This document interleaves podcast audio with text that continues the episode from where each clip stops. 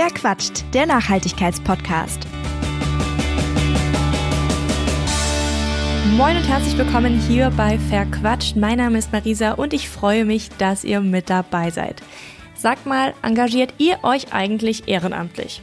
Falls ja, dann gehört ihr zu den gut 40 Prozent der über 40-Jährigen in Deutschland, die das regelmäßig tun. Auch Lena Glemser engagiert sich schon ziemlich lange ehrenamtlich, nämlich seitdem sie 13 Jahre alt ist und hat die Liebe zum Ehrenamt letztlich sogar zum Beruf gemacht. Sie ist nämlich Vorständin von Let's Act.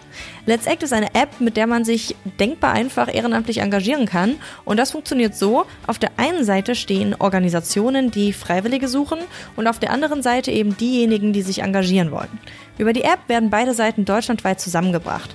Dabei sieht man als Nutzerin sehr übersichtlich, für welche Projekte in der eigenen Umgebung oder auch remote von zu Hause aus gerade ehrenamtliche HelferInnen gesucht werden und kann sogar nach unterschiedlichen Kategorien wie Umwelt- oder Tierschutz, Kinder oder Bildung filtern. Außerdem kannst du einzelne Organisationen auch finanziell per App unterstützen. Let's Act hat auch als Sponsor diese Folge möglich gemacht. Vielen Dank dafür an der Stelle. Und mit Lena spreche ich in den kommenden Minuten darüber, welche Rolle das Ehrenamt in Deutschland eigentlich spielt und was Menschen möglicherweise auch noch hemmt, sich zu engagieren. Ein super wichtiges und spannendes Thema. Insofern wünsche ich euch jetzt ganz viel Spaß bei dieser Folge von Verquatscht. Hallo Lena. Hi Marissa. Ja, 31 Millionen Menschen in Deutschland engagieren sich im Ehrenamt. Äh, also ohne die würde einfach vieles nicht gehen. Ich muss da immer als erstes an meinen Kumpel denken, der bei der Freiwilligen Feuerwehr ist. Und ich finde es immer wieder total faszinierend, dass so etwas Wichtiges an ja, Menschen im Ehrenamt irgendwie äh, ausgelagert ist, weil es ja ohne die einfach wirklich nicht laufen würde. Was würdest du denn sagen? Welche Rolle spielt das Ehrenamt in Deutschland? Ähm, das ist wirklich das perfekte Beispiel, weil ähm, der Großteil der Leute sich gerade im Sport und im sozialen äh, Bereich sich engagieren und das davon absolut getragen wird. Also das merkt man ja wirklich in jeder Lebenssituation. Wenn jegliche Krisen passieren, sind die Freiwilligen, die Ehrenamtlichen immer zuerst da und äh, tragen ja brenzliche Situationen. Ähm, ich lebe da, glaube ich, auch so in, in einer Bubble. Also bei mir im Freundeskreis engagieren sich total viele Menschen und es ist immer wieder auch das Thema. Ähm, aber ja, es zieht sich allgemein durch die Gesellschaft durch und ist absolut essentiell bei uns ähm, in Deutschland, ähm, dass die Gesellschaft funktioniert und wir da auch den, ähm, ja, den Zusammenhalt so ähm, stärken können und beibehalten können. Das ist schon krass, auch gerade was du sagst mit dem Sport. Also wenn ich so an meine äh, Sportlerzeit äh, zurückdenke, wo ich doch irgendwie in Verein total aktiv war, das waren immer Leute, die eigentlich etwas anderes hauptberuflich gemacht haben und dann halt wirklich in ihrer Freizeit da eine Fußballmannschaft nach der anderen irgendwie durchtrainiert haben. Das ist eigentlich wirklich krass. Ähm, von wie viel Ehrenamt man sozusagen umgeben ist, ohne dass man das jetzt so krass aktiv registriert. Ne? Ja, total. Ähm, das ist echt, man müsste mal mit, äh, mit komplett offenen Augen ähm, sensibilisiert durch die Welt gehen und schauen, wo überall was getragen wird ähm, von Ehrenamt und von freiwilligen Organisationen. Da gibt es ja über 600.000 deutschlandweit. Ähm, also das geht auch in jegliche Bereiche. Ähm, ja, es ist sehr, sehr wichtig und ähm, ja, dringend auch in unserer Gesellschaft, dass es funktioniert. Ich habe mir in Vorbereitung auf die Folge mal ein paar Zahlen rausgesucht, sozusagen zu dem Thema und ähm, konnte eine Studie der Stiftung Aktive Bürgerschaft finden, wo es eben so um die Entwicklung im Ehrenamt geht. Und die zeigt, dass 2017, 17, äh, die zeigt, dass 2017, 2070 wäre jetzt wirklich etwas weit vorgegriffen, 2017 im Vergleich zu 97 sich äh, ja viel, viel mehr Menschen einbringen. Es aber auch auf der anderen Seite natürlich immer mehr so gemeinnützige Organisationen gibt, die einfach natürlich dann auch Bedarf an Freiwilligen haben, was ich total spannend fand irgendwie, dass sich das so krass gesteigert hat, weil wir ja jetzt nicht massenhaft mehr Menschen geworden sind. Ähm, aber auch, und das fand ich auch interessant, dass die Menschen weniger Zeit in ihr Ehrenamt investieren wo ich irgendwie erstmal so das Bild im Kopf hätte von dieser ähm, ja, Ellenbogengesellschaft irgendwie, äh, wo man ja oft sagt, okay, jeder ist nur noch so Individualismus auf sich fixiert und da bleibt vielleicht weniger Zeit für sowas. Weiß nicht, ob das eine These ist, die man daraus ableiten kann, aber war so mein erstes Bild im Kopf. Und ähm, ja, du hast ja als Vorständin von Let's Act wahrscheinlich einen richtig guten Draht zu vielen Organisationen, die einfach ja einen Bedarf an Ehrenamtlichen haben. Wie ist denn so da die Stimmung? Haben die das Gefühl, dass die genug äh, finden an Menschen, die sich, äh, die sich da äh, engagieren wollen? Und ähm, wie ist da so insgesamt die Lage? Also wenn sie genug finden würden, dann bräuchte es Let's Act nicht tatsächlich. Ähm, deswegen äh, kann ich sagen, alle Organisationen, die bei uns ankommen und wofür es Let's Act überhaupt gibt, ähm, ja, die, die haben Bedarf. Und das sieht man auch in, der, in den letzten Jahren, wo digitale Freiwilligenplattformen entstanden sind, dass da eben gewisser Bedarf ist, jetzt auch ähm, ja, für, für neue Anforderungen eben im Digitalbereich, freiwilligen Digitalmanagement ähm, das zu managen. Ähm, aber auch die freiwilligen Agenturen, die es äh, schon sehr, sehr lange gibt, ähm, die bedarf es da ja. Ähm, und ja, deswegen, äh, es zieht sich immer durch. Und Organisationen ähm, gibt es wie Sand am Meer, die in verschiedenen Bereichen, wie eben gesagt, äh, aktiv sind und ja auch immer Menschen brauchen. Und ähm, ja, ein Verein gründet sich ja mit, mit, mit sieben Gründermitgliedern, Gründerinnen und Mitglieder. Ähm, und das impliziert ja schon, dass es mehr Leute braucht als nur eine Person, um das Ziel zu erreichen. Und deswegen ähm, brauchen Organisationen immer Hilfe sozusagen. Es ist dann eine andere Frage, ob die innerhalb der Organisation auch gemanagt werden kann, können. Also ob äh, das Freiwilligenmanagement ähm, innerhalb dessen so gut aufgebaut ist, dass die Freiwilligen auch betreut werden können. Aber der Bedarf ist auf jeden Fall da. Und wir haben mittlerweile fast 2000 Organisationen, die aktiv suchen.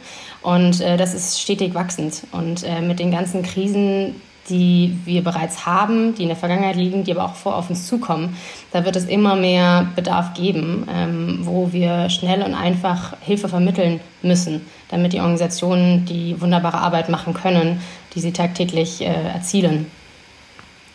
Könnt ihr da oder kannst du da eine Größenordnung sagen, wenn du sagst, es ist ganz großer Bedarf da, wie viel von diesem Bedarf könnt ihr aktuell sozusagen über eure Matches abdecken? Ähm, also bei den Organisationen, die auf der Plattform sind, da äh, versuchen wir aktiv auch den Organisationen zu helfen. Also wenn die Dringlichkeit besteht, dass wir sie weiter hochranken, dass es mehr Volunteers angezeigt werden, mit Push-Benachrichtigungen arbeiten, also da sehr bei dringlichen und wichtigem Engagement schnell zu agieren. Und sonst haben wir über 100.000 Freiwillige mittlerweile auf der Plattform, die tagtäglich in die App schauen und da eben auch äh, nach einem Engagement suchen. Das heißt, ähm, da versuchen wir, was uns äh, ja, also was in unserer Macht liegt, sozusagen zu tun, um der Organisation zu helfen. Ähm, und darüber hinaus ähm, haben Sie natürlich auch Ihre Kanäle, wo Sie weiterhin auch Freiwillige ansprechen wollen. Ähm, versuchen wir auch nur ein Add-on sozusagen zu sein. Ähm, genau. Aber jetzt so eine Zahl, keine Ahnung, wir schaffen es davon so 60 Prozent oder sowas äh, zu füllen, ist schwer zu sagen oder kann man das irgendwie abschätzen? Ähm, ja, also 60, 70 Prozent ähm, ist tatsächlich eine realistische Zahl, ähm, aber das variiert natürlich auch immer. Also ähm, manchmal registrieren sich Freiwillige, melden sich bei Projekten an und dann passt, es aber im Nachhinein nicht. Ähm, deswegen ist das immer ein bisschen ähm, ja, unterschiedlich oder flüssig, sag ich mal. aber wir versuchen da äh, so viel wie möglich natürlich zu matchen. Und auch stetig an, an unserer Plattform zu arbeiten. Das heißt, die Bedürfnisse von der Organisation zu verstehen, um eben die Plattform so zu formieren, dass ähm, ja, Freiwillige ganz, ganz einfach dann tatsächlich auch mitmachen können und es danach auch keine Hürden mehr gibt. In welchen Bereichen ist denn der Bedarf, der bei euch zumindest auf der Plattform sozusagen besonders groß? Das ist äh, eine wunderbare Frage. Das äh, variiert total an den Situationen, ähm, die es so gibt. Das heißt, also angelehnt an Krisensituationen. Das heißt, Not- und Krisehilfe wird natürlich äh, ganz stark nachgefragt, wenn wir so Situationen wie jetzt mit dem Ukraine-Angriffskrieg ähm, haben oder so. Also da schwingt das total mit, mit den ähm, mit den Bewegungen, die wir so alltäglich mitbekommen. Ähm, aber sonst allgemein sind ganz viele Organisationen im Kinder-, Jugend- und Familienbereich bei uns suchend. Das deckt einen großen Bereich aus und vor allen Dingen jetzt auch immer mehr äh, Umwelt- und Klimaschutz. Das sehen wir auch äh, verstärkt. Krass. Auch beides ja sehr, sehr wichtige Bereiche, ne, wo man wirklich sagen muss, okay, da scheint es wirklich Bedarf zu geben. Sehr, sehr spannend. Absolut. Also da vielleicht, ähm, es gibt ja ähm, die äh, Zwecke im ähm, Steuerrecht, äh, was eine Organisation annehmen kann. Und da äh, wurde auch Klimaschutz erst dazu genommen in den letzten äh, ein, zwei Jahren. Also das war vorher noch gar nicht als Zweck zulässig. Das ist auch äh, ja, ein spannender Insight. Ähm, aber die Wichtigkeit. Aber, aber Umweltschutz gab es schon vorher, oder? Umweltschutz absolut, aber okay. äh, der Klimaschutz ne? speziell, äh, der musste dann nochmal ausgeschrieben sein, weil das sonst immer so eine Mischgrenze war.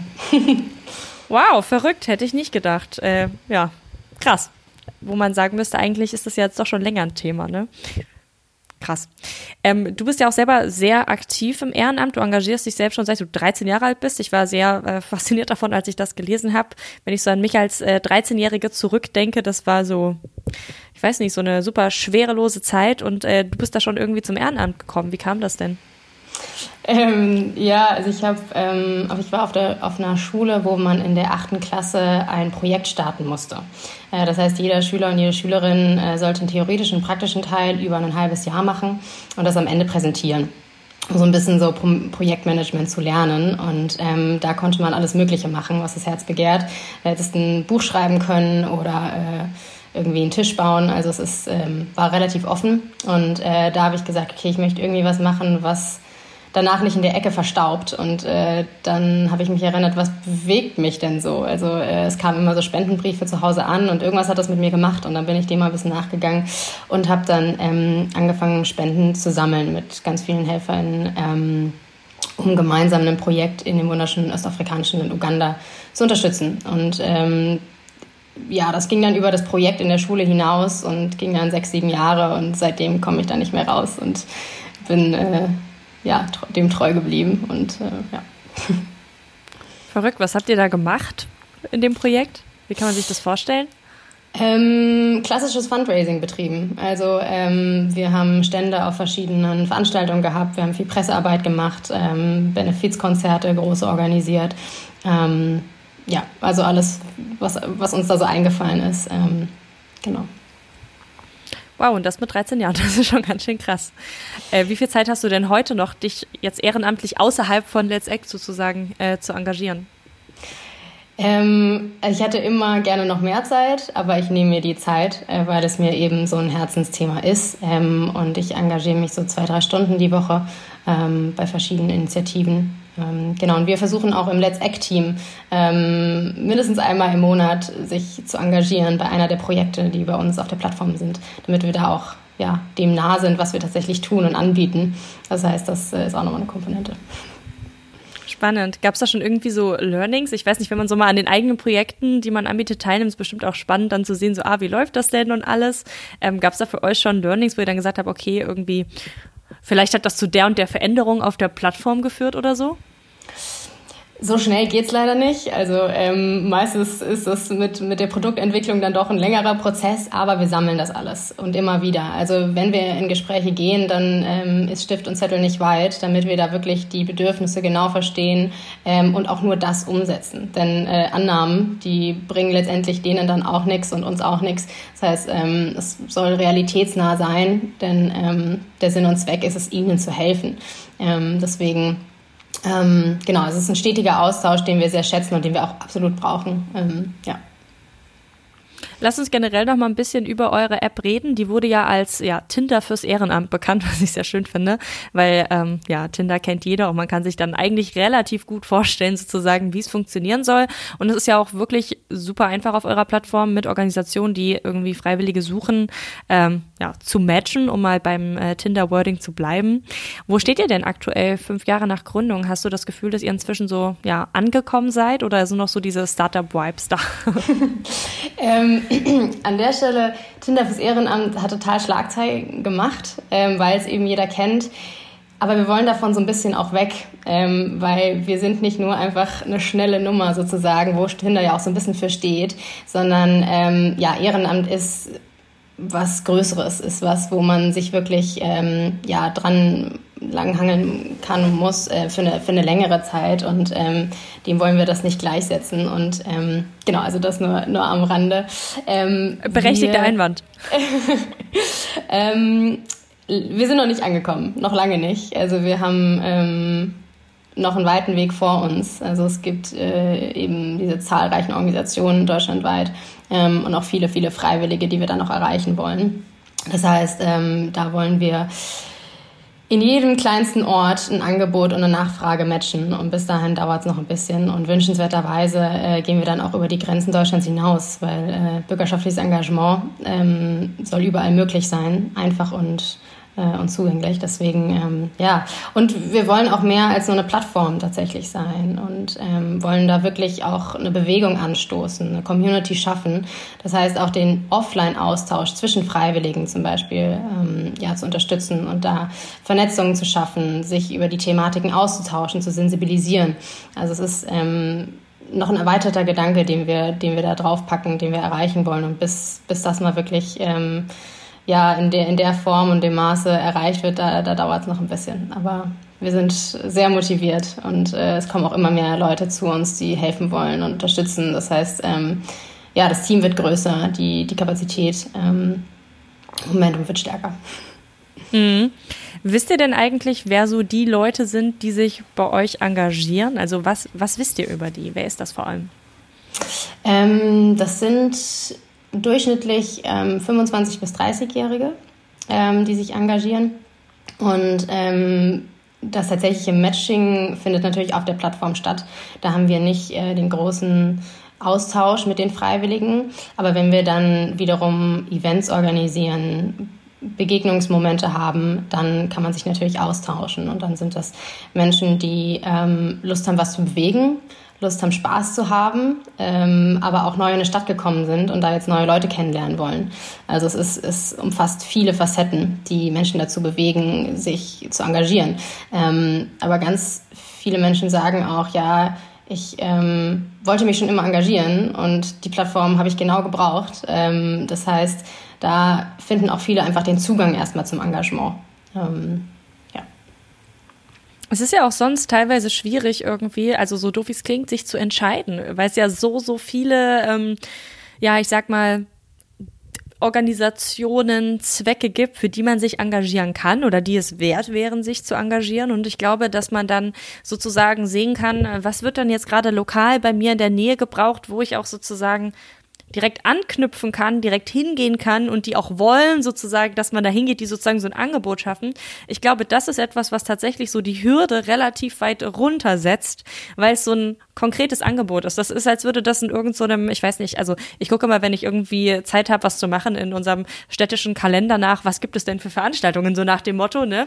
Und ähm, also ich stelle mir das so vom Gedanken her eigentlich ähnlich vor, dass man dann sagt, ah, okay, guck mal, ich habe jetzt irgendwie Kapazität, wer braucht denn gerade was? Und dann kann man so bedarfsgerecht auch irgendwie gucken und dann halt im besten Fall hängen bleiben, ne?